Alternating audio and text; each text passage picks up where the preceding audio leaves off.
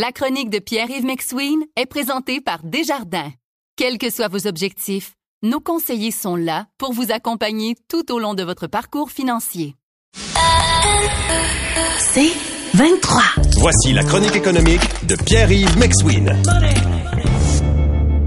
Ce matin, tu as décidé de répondre à des questions de quelques auditeurs et auditrices. Oui, la première, c'est euh, une personne qui me dit, Pierre-Yves, je suis locataire, OK? Ou disons que je vis chez mes parents. Et la personne me dit, mais je possède déjà un triplex. J'adore ces gens-là qui vivent chez leurs parents, qui possèdent un triplex ou qui sont locataires ailleurs.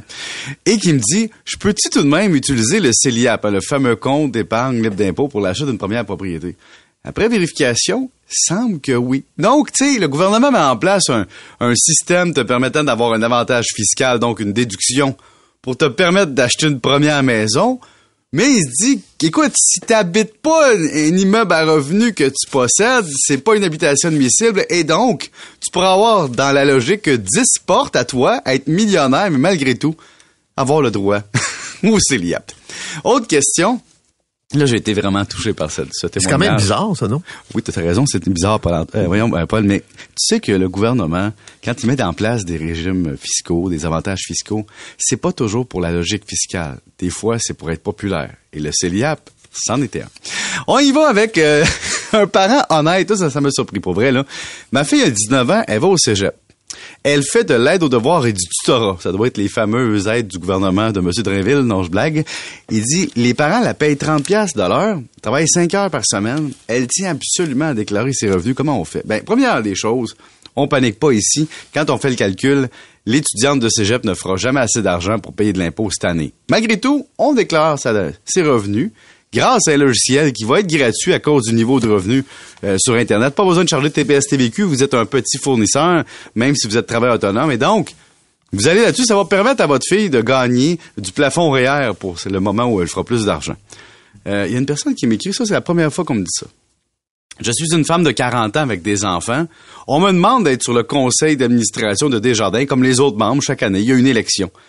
Pourquoi je ferais ça? Ça vaut-tu la peine? Ben, je dis oui, il y a le réseautage, il y a l'expérience de vie, il y a pouvoir participer aux décisions de sa caisse. Mais moi, je vais plus loin, Paul. Tout d'un coup que tu prends goût au conseil d'administration et que tu as des contacts, puis un jour tu t'arrives sur un conseil d'administration d'une entreprise ou d'une société où il y a des jetons de présence ou une rémunération, ça peut valoir la peine. Tu sais, je dis ça de même, évidemment, dans le système dans lequel on vit, pour être sur un CA payant, ça prend souvent une expérience de vie et des relations. Continuons. Euh, Un je- peu de réseautage. oui, un peu de réseautage, avec un R majuscule et un dollar à la fin.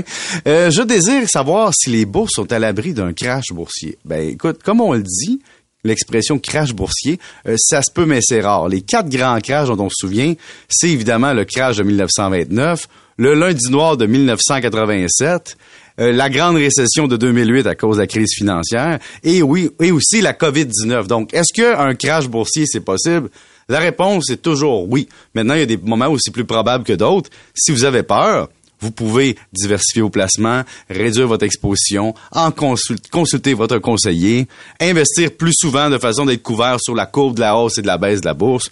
Chose certaine, on peut pas se couvrir comme un trem- contre un tremblement de terre. je vais, je vais te donner un exemple qui m'a Oui. beaucoup frappé hier. L'économie américaine va bien. Oui. Euh, disons que les, euh, je comprends que l'inflation est une réalité aussi, mais mais la croissance économique est là. Il y a des gens qui pensent que ça va s'arrêter, mais quand même. Il y a un économiste qui a dit, euh, j'écoutais ça à CNN, il a dit, les chiffres sont positifs. Pourtant, quand on fait des sondages, les gens ont l'impression que ça va mal. Mais les gens mélangent leur réalité personnelle à la réalité collective. C'est-à-dire, c'est pas parce que moi, mon épicerie me coûte cher, mon taux d'intérêt est élevé sur mon plex où j'habite, Paul, que nécessairement les gens qui ont de l'argent ne reçoivent pas du rendement sur la consommation. Tu sais, rentre au Centre Eaton, va proche des magasins de maquillage ou va proche de chez Apple Sainte-Catherine, ça fourmille de consommateurs quand même. Et donc, tant aussi longtemps que ça roule, peu importe la réalité individuelle, la réalité collective peut être payante en bourse. Et il y a aussi le côté positif de la bourse, qui est autre chose. Quand il y a du capital, il y a de la demande, donc il y a de la demande sur les actions. Vous écoutez la chronique économique avec Pierre-Yves McSween. Euh, une autre question que j'ai eue, j'ai eu trois fois cette question-là en une semaine, c'est des gens qui changent d'employeur puis qui se demandent quoi faire avec leur régime de retraite. Là, c'est pas le genre de réponse qu'on donne sur le coin d'une table avec un café décaféiné, OK? Euh, si vous avez travaillé 4 à 10 ans quelque part, par exemple, puis que votre employeur a contribué à un régime de retraite, puis vous aussi à cotisation déterminée, probablement que vous allez transférer votre régime dans un CRI, un compte de retraite immobilisé. Ça, ça veut dire que vous toucherez pas l'argent avant votre retraite, mais il risque d'avoir une gestion euh, sous votre joug, c'est-à-dire que vous allez peut-être transférer l'argent dans un compte qui sera autogéré par votre conseiller ou par un, gestionnaire qui vous sera attribué. Mais en somme, ne pensez pas que si vous avez 100 000 dans un régime de retraite, vous pouvez le retirer, vous acheter un sidou. On continue. Euh, il y a monsieur qui est très fâché de contribuer au RRQ. Dis-moi, là, J'aimerais ça ne pas contribuer. Il dit pourquoi on nous force à contribuer au RRQ? Il dit ce serait bien mieux si moi je le plaçais moi-même. Je dis bon, je comprends ce point-là. Un jeune de 28 ans qui a placé son argent à 10% depuis 5 ans, puis qui pense qu'il a découvert le secret de la vie.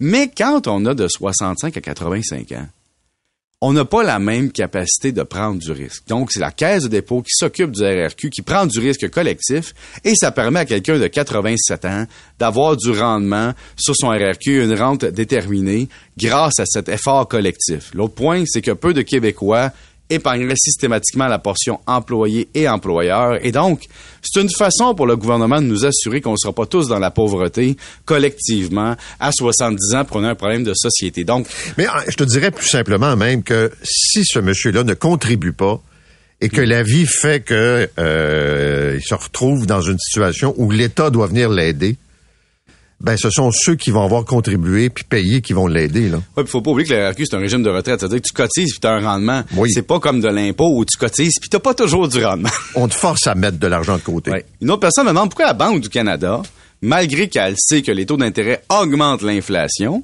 contribuent à la hausse du coût du logement, continue à ne pas baisser les taux ben, je dis à la personne, la Banque du Canada connaît cet effet, cet effet pervers-là, mais elle se dit, il y a de l'inflation sur tout, pas juste sur le logement, et c'est pas tout le monde qui est endetté pour son logement ou qui vit les contre-coups de l'endettement face à l'immobilier. Et donc, pour l'instant, on accepte ce coût-là pour s'assurer qu'on ne soit pas obligé de revenir en arrière et réaugmenter les taux d'intérêt dans le futur. Mais pas des questions comme ça, j'en ai tout le temps, tous les jours. J'ai une personne, par exemple, hier, qui me demande, écoute, Pierre-Yves, moi, là, j'ai 15 000 de revenus, mon chum 18 000. Puis on paye quand même 5-6 000 d'impôts par année. Comment ça se fait? Ben là, j'ai répondu deux choses. Un, c'est impossible qu'avec 15 000, vous payiez autant d'impôts, de revenus, surtout pas avec des enfants. Et deux, euh, le salaire minimum est quand même proche de 30 000. Là. Ça, ça veut dire qu'il y a deux personnes qui travaillent à temps partiel ici. Et le troisième point, c'est pas parce que vous avez une retenue à la source sur votre paye ou votre salaire que c'est de l'impôt. Ça peut être autre chose, puis à la fin de l'année, on peut s'en faire rembourser en partie ou en totalité, dépendant de notre revenu. Donc, tu vois, ça, c'est la réalité euh, fiscale. Mais là, plus l'impôt arrive, hein, plus le 30 avril arrive, plus j'ai des questions comme Fais-tu ça des impôts, toi? Prendrais-tu mes impôts? Mais ben, ça, c'est sûr. Qu'est-ce que tu veux? Oui. Merci, Pierre. Salut.